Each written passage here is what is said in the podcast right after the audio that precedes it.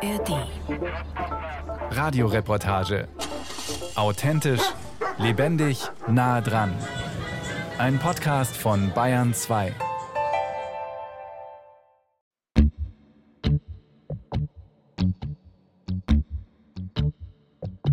Du bist pünktlich, ich bin unpünktlich. Du brauchst nie was zu essen, ich muss immer essen. Ich plane gern voraus, du bist spontan. Ich plane gerne den nächsten Schritt und du möchtest sofort losgehen.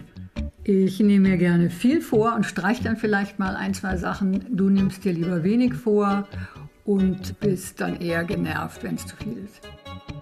Menschen haben ihr eigenes Tempo, erleben Zeit, auch ihre Beziehungszeit anders, empfinden Zeit unterschiedlich, sie ticken unterschiedlich. Auch dieses Paar, Claudia und Arndt, 66 und 68 Jahre alt. Wir fahren los und haben ein Ziel und beim ersten Kreisel an der Ausfahrt des Städtchens fahren wir woanders hin. Du möchtest dann woanders hin. Okay. Du könntest stundenlang über Beziehungen zwischen Menschen reden, während ich gerne schweigend zuschaue.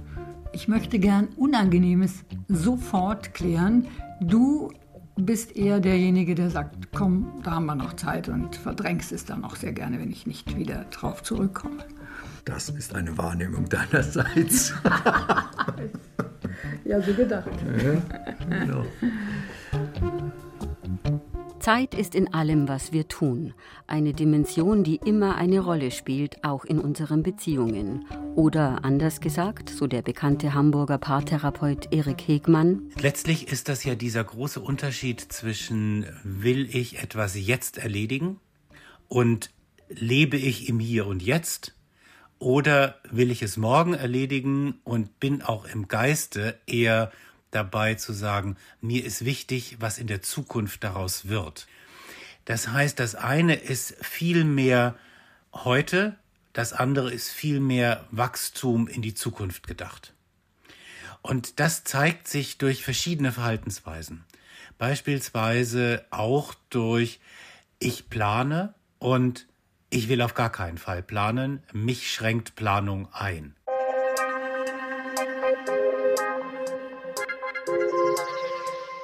Szenen aus dem Rhythmus des Beziehungslebens. Eins am Tisch von Claudia und Arndt. Das fängt schon mal morgens früh an. Claudia ist schon relativ fit morgens früh nach dem Aufstehen und könnte vor dem Frühstück sehr wahrscheinlich schon die Entscheidung des Tages treffen. Was machen wir heute? Ich dagegen, so ist zumindest meine Wahrnehmung, brauche relativ viel Zeit, bis ich dann warm bin. Und äh, dann könnte es passieren, dass sie dann schon direkt am Anfang sagt, was machen wir heute? Ich sage dann, du gib mir doch mal einen Moment Zeit, ich muss erst mal wach werden. Wach werden, wach werden. Es dauert. Also, ne, und da haben wir schon mal, obwohl wir uns dann zusammenfinden, um zusammen in den Tag zu gehen, aber das kann schon mal verschiedene Rhythmen beinhalten. Ja, weil ich gerne morgens gleich meinen Tag plane. Ich möchte wissen, wie geht's los, was habe ich vor, wie teile ich mir das andere, was noch ansteht, ein. Und er ist da einfach noch so am Aufwachen und das verstehe ich auch einerseits. Andererseits finde ich es aber wichtig, dass ich mich eben schon darauf einstellen kann. Soll man jetzt später frühstücken, soll man gleich frühstücken und so weiter. Ja, das nervt mich manchmal. Sie also entnervt, weil die Zeit läuft. Er fühlt sich angetrieben und zu einer schnelleren Entscheidung gedrängt. Es kann durchaus sein, dass wir dann auch mal einen kurzen Krach haben, sodass dann so der Morgen schon mal ganz feurig anfängt. Bei uns ist es allerdings so, dann, dass wir das nicht lange in den Tag hineintragen, weil wir ja wissen, dass wir das auch angenehm und entspannt haben wollen. Aber es kann durchaus sein, dass der Vormittag dann gestört ist, atmosphärisch. Ja, vor allen Dingen muss ich gleich anschließen, wenn wir am Abend schon sowas angedeutet hatten, ach morgen schönes Wetter, komm, wir machen einen Ausflug und ich dann mich da schon reingedacht habe und schon geplant habe und morgens dann von ihm noch so ein hm, mal überlegen, weiß noch nicht kommt, dann kann es sein, dass ich auch mal sage, du, aber das haben wir gestern ausgemacht und wieso kommt jetzt wieder so ein komisches hm, weiß nicht und das finde ich gar nicht gut und Und dann kommt genau dieser, ich nenne das jetzt mal Zwiespalt. Einerseits ist jeder von uns bereit, die Balance einzugehen. Das heißt, also für den anderen mit einen Weg zu finden, wie man das gemeinsam machen kann. Es kann aber sein, dass man insgeheim gedacht hat, auch heute den Tag nutze ich für Fahrradfahren, Gitarre spielen oder einfach nur einen Kaffee trinken. Das wird dir ja genauso gehen. Und dann bin ich morgens ein bisschen schon mal angespannter. Also da ist die Gratwanderung, die ist schon ein Gebirgszug. Ne? Das Interessante ist wirklich, was ich jetzt gerade feststelle, dass ich wirklich eigentlich gerne im Voraus plane und du eigentlich ein Mensch bist, der, so habe ich es zumindest jetzt die Jahre mitbekommen, der, der auch mal schnell was umschmeißt und sagt, ach nee, das machen wir jetzt doch nicht oder wir machen das dafür. Also du kannst sehr spontan sein in diesen Entscheidungen, was wir zusammen machen oder ob wir es machen. Und bei anderen Dingen, da planst du unheimlich genau und akribisch, zum Beispiel wenn wir ein, ein Möbelstück aufbauen wollen. Dann entsteht eine Dynamik, die offenbar dazugehört zum Paarrepertoire der beiden. Ein Beispiel, in dem zwei Menschen die Zeit quasi versetzt empfinden. Und die Schrauben werden sortiert und es ist also alles wirklich Step by Step vorausgeplant, sodass also das Werkzeug da liegt, wo ich sage, komm, lass uns einfach anfangen und dann wird sich der nächste Schritt ergeben. Und das merke ich jetzt gerade, wie unterschiedlich das gelagert ist. Ich plane auch sehr gern, aber nicht zum Beispiel im Schränke aufbauen. Und da bist du der Weltmeister.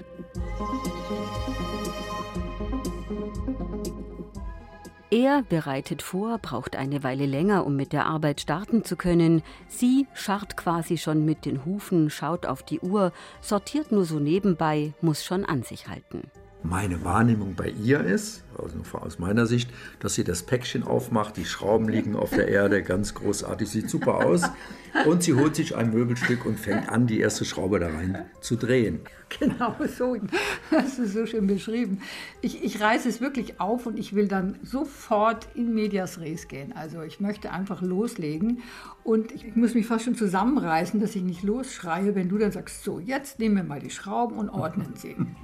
Oh nee, bitte nicht Schrauben ordnen. Wir fangen jetzt einfach an mit dem ersten völlig logischen Schritt und der ist, dieses Brett muss daran. Ja. Dann bin ich jetzt mal still dazu. Und doch bemerkt sie über seine Herangehensweise. Ich würde es ganz anders machen, dass man aber dann doch merkt, es hat ja auch durchaus Vorteile, wie er das macht. Ja, also nicht immer, aber sehr viele Sachen gibt es, wo ich dann sage, ja, ja, gut. Und dann finde ich es auch gut, dass man sich da eben befruchten kann, ja, dass man da sagen kann, mach ich doch mal auf seine Weise. Ja. Also ist jetzt nicht unbedingt zum Nachteil der Geschichte.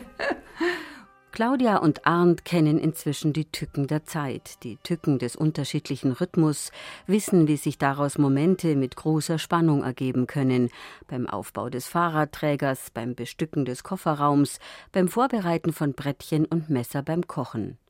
Entschärft wird die Spannung durch ihr Prinzip nichts in den nächsten Tag tragen. Die beiden sind ein relativ spätes Liebespaar, waren beim Kennenlernen vor neun Jahren 57 und 59 Jahre alt. Ihrer aktuellen Partnerschaft gingen langjährige Beziehungen voraus, auch diese mit unterschiedlichen Zeitvorstellungen in diversen Alltagssituationen. Aber was ich vielleicht früher nicht so gemacht habe, meine Wahrnehmung auch mal zu hinterfragen, mir zu überlegen, aha, sie sieht das jetzt so, es könnte ja auch toll sein oder es könnte ja auch richtig sein oder besser oder schneller oder wie auch immer das sein kann. Also das, das habe ich früher nie so gemacht.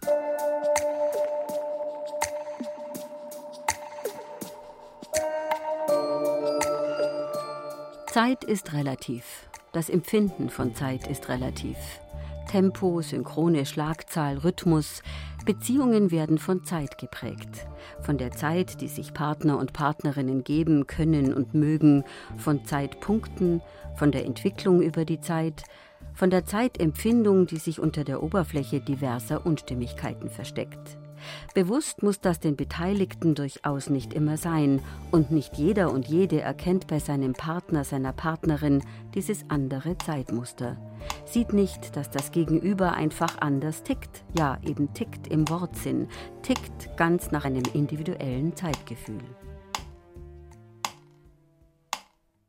Wir lieben entlang der Zeitachse Vergangenheit und Zukunft, wobei sich Partner und Partnerinnen durchaus an unterschiedlicher Stelle der Achse befinden können. Die Paartherapie spricht von unterschiedlichen Phasen von Symbiose und Autonomie. Der Takt der Beziehung muss nicht immer synchron sein, Kontrapunkte, Missverständnisse inbegriffen. Doch wer das unterschiedliche Zeitempfinden im oberflächlichen Konflikt erkennt, wird manche wiederkehrende Alltagsauseinandersetzung distanzierter sehen können und erkennen, dass nicht Zurückweisung und mangelnde Liebe der Grund sind, wenn die eine etwa nur zögerlich zustimmt zu einem Plan des anderen, der diesen doch spontan mit so viel Herzblut in den Ring geworfen hatte. Lösungswege aus der Paartherapie. Besuch beim Hamburger Paartherapeuten Erik Hegmann, Beispiel 1. Christoph macht alles Schritt für Schritt, eins nach dem anderen, die Herausforderungen des Tages, die Herausforderungen der Woche, Arbeitsaufträge, Hausarbeit, Erledigungen, Besorgungen. Sein Lebenspartner Emil dagegen packt alles gleichzeitig an, arbeitet parallel ab, lässt liegen, pausiert, greift wieder auf. Christoph und Emil stehen für verschiedene Zeittypen, meint der Paartherapeut. Manche Leute jonglieren gerne mit vielen Themen.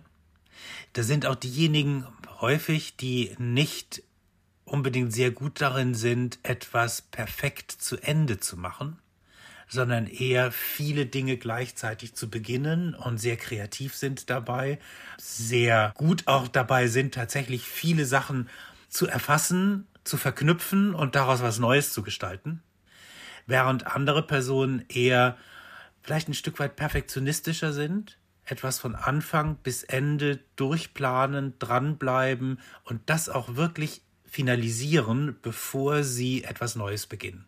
Paartherapeut Erik Hegmann aus Hamburg bekommt es in seiner Praxis häufig zu tun mit dem Faktor Zeit in Beziehungen, mit unterschiedlichem Tempo, unterschiedlichen Rhythmen der Beteiligten.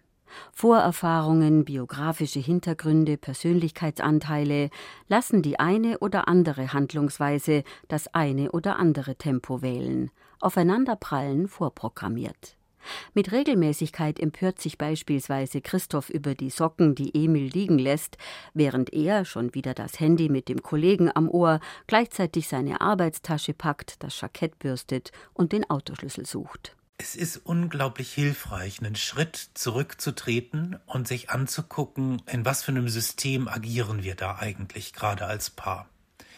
Denn wenn ich mich nur über die Socken streite, dann kann ich das tun, aber ich werde nicht weiterkommen. Wenn ich allerdings das losgelöst sehe und mir überlege, was bedeutet das, wofür steht das, welche Konflikte kann das auslösen, also auf der emotionalen Ebene beispielsweise, ich fühle mich nicht gesehen, ich fühle mich nicht respektiert, ich bin plötzlich deine Putzfrau, ich muss dir hinterherräumen, ich habe schon bei meiner Mutter gesehen, dass sie ihrem Mann immer hinterherräumen musste. Und ich habe mir geschworen, das werde ich nicht tun, diese Rolle werde ich nicht einnehmen. Und dann sitze ich da und mache doch genau dasselbe. Das ist etwas, was mich an mir stört. Die innere kritische Stimme nennt der Paartherapeut diesen Dialog mit sich selbst. Rückwärtsgewandt aber lenke diese innere Stimme Menschen ab und hindere sie daran, die Situation zu erkennen, nämlich dass der Partner einfach mit einem anderen Zeitverständnis handelt, mit anderem Werkzeug an den Alltag geht. Und hindere ihn daran, zu sagen, okay, du machst es so, ich mache es so, das ist doch eigentlich großartig, weil haben wir unterschiedliche Werkzeuge. Es wäre ja total doof, wenn zwei Personen völlig gleich sind. Die würden, um in diesem Gedanken mit den Werkzeugen zu bleiben, die würden ja beide den gleichen Koffer an Werkzeugen mitbringen. Das ist ideal für manche Probleme, weil dann haben beide für diese Probleme, für diese Konflikte die passenden Werkzeuge. Wenn jetzt diese Werkzeugkisten aber unterschiedlich gefüllt sind, dann kann ich ja als Paar auf viel mehr Veränderungen, auf viel mehr Dinge reagieren, weil ich ja mehr Werkzeuge zur Verfügung habe. Die Herausforderung ist nur, dass ich jetzt dann auch mal einen Schritt zurücktreten muss und sagen muss, okay, das ist eher dein Part, da bist du besser. Mach du mal. Wenn es nicht gelingt, Unterschiedlichkeit wertfrei anzuerkennen, sondern ganz im Gegenteil, sie gegen sich persönlich gerichtet aufzufassen, werde sie zum Paarproblem, so Erik Hegmann. Also wenn ich anfange, Schuldzuweisungen zu machen, weil so wie du das machst, ist das eigentlich falsch. Dann bekomme ich plötzlich ein komisches Gefälle. Das ist nicht mehr auf Augenhöhe. Dann beginnen auch die Konflikte zu eskalieren und dann fängt man an, sich zu streiten über Sachthemen, wobei es in Wirklichkeit eigentlich um emotionale Themen geht. Aber letztlich muss man ja sagen, die eine Strategie ist ja genauso sinnvoll wie die andere, nur eben nicht unbedingt in jedem Moment. Es wird Momente geben, in denen die Planung besser ist und es wird Momente geben, in denen Multitasking und Chaosmanagement schlauer wäre. Ich bin in Ordnung und du bist in Ordnung. Wir sind beide richtig. Keiner von uns ist falsch. Aber wir müssen damit leben, dass das zu Dynamiken führt. Lösungswege aus der Paartherapie. Besuch beim Hamburger Paartherapeuten Erik Hegmann. Beispiel 2. Margret schafft sich mehrere Zeitpuffer über den Tag. Für eine Tasse Tee, für eine Runde um den Block, für einen Blick in Zeitungen und Buch. Michaels Tag ist komplett durchgetaktet. Tee trinkt er sowieso nicht. Der Disput zwischen den beiden folgt auf dem Fuß. Das erlebe ich auch häufig in der Praxis, dass dann gesagt wird, na ja, du brauchst ja auch die vielen Pausen. Ich kann das ohne. Ich bin strukturiert, ich kann planen und mich haut da auch nicht so schnell um, während du sofort erschöpft bist und wieder auftanken musst. Also da wird häufig schon gleich so eine Abwertung vorgenommen um auch die eigene Struktur wieder aufzuwerten. Wir alle tun ja was nur aus einer Logik heraus. Also wenn wir das nicht logisch finden würden, würden wir es nicht machen. Das ist aber für andere möglicherweise so ganz und gar nicht logisch. Seine dringende Empfehlung, so der Paartherapeut Erik Hegmann, sich als Paar die Zeit zu nehmen, diese Logik zu hinterfragen, zu fragen, warum, wem welches Tempo wichtig ist. Das sind eigentlich die spannenden Gespräche, die Paare führen könnten. Was sie aber meistens stattdessen führen ist, meine Strategie ist richtig, deine ist falsch. Und dadurch entsteht eine Polarisierung. Die Unterschiede führen dazu, dass wir den Partner, die Partnerin als plötzlich gegenteiligen Pol erleben. Und das kann häufig eben mit einer Abwertung einhergehen, alleine um für mich zu rechtfertigen, warum ich das so tue, wie ich es tue.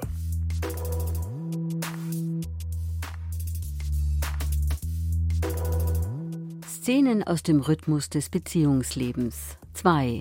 Am Tisch von Christiane und Helene, 59 und 48 Jahre alt. Im Allgemeinen kann ich sagen, dass ich da häufig die schnellere bin, was Entscheidungen angeht von Aktivitäten zum Beispiel. Gleich morgens hatte Christiane an diesem Samstag gefragt, ob ihre Frau Helene mit ihr in einer Stunde Tennis spielen wolle. Schon an dieser Frage zeigt sich der Unterschied zwischen den Ehepartnerinnen. Christiane schlägt spontan vor, Helene wägt ab. Ich bin wahrscheinlich eher nicht die, die das vorschlägt, sagen wir es mal so. Wahrscheinlich würde ich erst mal noch äh, überlegen, was ich noch am Pflichtprogramm habe. Ob das noch vorher sein muss. Ich bin total der Listentyp. Ja, und fühle mich auch froh, wenn ich da ein paar Häkchen dran gemacht habe. Ein größerer Konfliktstoff ist das jedenfalls nicht zwischen den beiden, die seit 22 Jahren ein Paar sind. Ein größerer Konfliktstoff ist auch noch nicht die dann doch nicht gemeinsame Planung eines eigentlich gemeinsamen Projektes. Wenn es jetzt um irgendwelches Planen geht, ob man jetzt, äh, keine Ahnung, die Waschküche ausbauen will oder sonst irgendwas, dann wünsche ich mir immer, okay, das wollen wir jetzt machen und dann setzen wir uns mal an den Tisch und dann fangen wir mal an, ein bisschen was aufzuzeichnen und überlegen uns, wo kriegen wir das her und so weiter. Da kriege ich sie wenig dazu, tatsächlich. Oder sagen wir es so, da ist die, die Aufmerksamkeitsspanne begrenzt, weil dann irgendwas anderes zu tun ist und da kann ich einfach wesentlich länger dabei bleiben. Ich bin der Planer und dann will ich meinen Plan umsetzen. Ich kann mich an diesen Planungen nicht beteiligen weil ich das eigentlich nicht gut kann, mir Zeit zu nehmen für eine große Sache, die für mich sehr abstrakt ist, während ich gleichzeitig noch so viele Kleinigkeiten im Kopf habe und da Arbeit sehe, die ich auch gerne noch schnell zwischendurch mal eben erledigt hätte, was dann wieder auf ein Zeitproblem kommt. Es ist auch bezeichnend, dass sie sich einer großen Aufgabe voll widmen kann und lässt dabei hier alles liegen und stehen. Dann ist die Küche unaufgeräumt, es steht alles rum. Ob der Hund spaziert war, ist sekundär. Und das ist was, was bei uns gerne mal zu Konflikten führen kann. Zwei Wege, Dinge anzugehen, zwei unterschiedliche Arten, mit der Zeit umzugehen, zwei unterschiedliche Blickwinkel. Mit dem Ergebnis diverse Unzufriedenheiten. Weil für sie sieht das aus, als könnte ich mich nicht auf ihre Sache einlassen. Und für mich mit meinen Bedürfnissen sieht es so aus, als käme ich nie zum eigentlich Wesentlichen, was gemacht werden soll, weil ich den ganzen anderen Kram hier erst noch sehe und erst noch aus dem Weg räumen möchte. Weil sonst bin ich aber auch nicht glücklich. Also ich glaube, das beschreibt die Geschichte ganz genau, ja, dass ich mir quasi mehr wünschen würde, dass sie dann einfach auch da, da bei mir dann da bleiben kann und das mit mir erstmal zu Ende machen kann. Und von mir aus räumen wir danach alles auf. Wirklich kabbeln tun wir uns dann äh, nicht. Ich sage dann, ja, mach halt, ja, und ich bleibe dann erstmal bei meinem. Und also ich habe es inzwischen aufgegeben, von ihr zu erwarten, dass sie mir doch einfach schnell helfen soll bei all dem, was noch zu tun ist. Ich weiß aber gleichzeitig auch, dass viele Planungsdinge einfach von ihr besser kommen. Ich lasse sie dann die Vorarbeit machen und komme dann zur finalen Entscheidung dazu. Ich glaube, das ist der Weg, wie wir uns ihn inzwischen erarbeitet haben. ja, glaube ich, haben wir das so über die Zeit tatsächlich erarbeitet, ja. Geht es allerdings um die unterschiedliche Zeitvorstellung von Pünktlichkeit und Unpünktlichkeit, stehen Helene und Christiane beispielhaft für viele andere Paare. Die Themen Aufbruch und Ankunft nämlich sorgen gerne mal für mittlere oder größere Spannungen. Wenn es um Freizeitaktivitäten geht, da ist es so, dass wir unterschiedliche Zeitvorstellungen haben. Sie vergisst gerne mal die Rüstzeit und packt noch ganz viel rein, weil sie denkt, es reicht ja, wenn wir dann und dann losfahren. Und ich brauche zum einen diesen extremen Stress vorher nicht, sondern bereite mich gerne ein bisschen drauf vor und habe mir inzwischen angewöhnt, auch ein bisschen den Zeitpunkt festzulegen, ab wann man sich bereiten sollte, um dann und dann aber wirklich auch spätestens im Auto zu sitzen oder auf dem Fahrrad und das ist etwas, was gerne mal für Zündstoff sorgt, denn sie lässt sich natürlich ungern von mir sagen, wann wir jetzt sinnvollerweise losfahren sollten. Ich schleiche mich davon, rüste mich und bin eigentlich dann schon fertig. Manch, manchmal auch nicht. Es gibt aber auch so Situationen, wir sind bei den Schwiegereltern, bei meinen Schwiegereltern, ihren Eltern, zum Essen angekündigt. 13 Uhr. Wir wissen, wir fahren eine halbe Stunde dorthin und es ist regelhaft so, dass wir, wenn wir im Auto sitzen, eigentlich schon wissen, wir können nicht pünktlich kommen, weil wir viel zu spät losgefahren sind. Da bin ich dann diejenige, die bei den Schwiegereltern anruft und sich quasi für sie entschuldigt, dass wir zu spät losgefahren sind. Aber ich nehme es natürlich auf unsere gemeinsame Kappe, weil ich nicht es so darstellen möchte, als sei die Tochter diejenige, die es zeitlich verbaselt hat. Es hätte keiner mit uns gerechnet zum vereinbarten Termin. Meine Eltern kommen auch immer eine Viertelstunde zu spät. Deswegen gibt es dann schon die Taktik, wenn es wirklich pünktlich sein muss, dann einfach die vereinbarte Zeit eine Viertelstunde vorzumogeln. Aber trotzdem, es ist dann so, dass ich mich eigentlich jedes Mal, wenn ich im Auto sitze, darüber ärgere und gedacht habe, ich wäre eigentlich fertig gewesen, aber sie nicht. Das, das kann gar nicht sein. Doch. Aber jetzt ganz ja. ehrlich, wenn das alles ist, was wir an Sorgen haben, hm. dann ist das was, worüber man schmunzeln kann. Ja, muss ich auch sehr. Ja.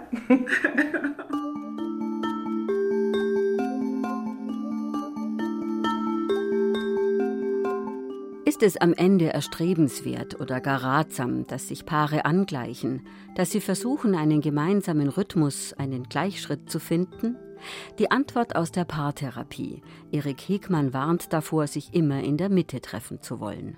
Also nach meiner Beobachtung ist es viel hilfreicher, die Differenzierung vielleicht sogar mehr zu feiern als die Gleichheit. Und Kompromisse zu finden, bedeutet fast immer, dass beide Partner nicht das bekommen, was sie eigentlich brauchen. Einer will ans Meer, der andere in die Berge. Sich immer nur auf der Mitte zu treffen, landen wir immer in der Steppe, haben wir beide nichts davon. Ich glaube schon, dass sich die meisten Paare wünschen einen Gleichschritt in bestimmten Momenten, wo wir beide Pause machen können und wo wir beide sagen können, wir sind dankbar für diesen gemeinsamen Moment, den wir hier erleben dürfen. Da denke ich schon, da möchte ich einen Gleichschritt haben, da möchte ich verlangsamen, da möchte ich runterfahren, da möchte ich in diesem Moment mit der anderen Person sein. Aber ansonsten darf man sich auch unterschiedlich schnell entwickeln. Es ist natürlich die Herausforderung, finde ich das bedrohlich oder finde ich es womöglich auch sexy? Das hat viel mit Selbstwert zu tun. Und die Antwort aus dem Beziehungsalltag? Was ich natürlich festgestellt habe, dass ich immer noch an meinem Partner sehr attraktiv finde und fand, dass er diese Strukturen auch hat. Da habe ich eine gewisse Faszination dafür, weil ich das eben nicht so habe. Und das ist vielleicht nicht mehr so die Faszination, wie es ganz am Anfang war, weil ich auch merke, es hat auch seine Grenzen. Aber ich bin immer noch sehr ähm, angezogen davon, ja, von diesem Modell, wie man seine Zeit einteilt, wie man sich Arbeiten einteilt. Ganz anders, als ich das mache. Hm, deswegen würde ich jetzt gar nicht schätzen, wenn jemand das genauso macht wie ich. Also Gleichklang wäre mir auch zu langweilig. Ich glaube, dass darin auch eine große ja, Faszination ist, dass jeder sein Ding macht und wir trotzdem zusammenkommen, auch was zum Beispiel das Alltägliche angeht, den Tagesrhythmus. Und Rhythmus heißt ja, dass man Punkte findet, wo man sich trifft, wo man sich auch alleine den Raum schafft.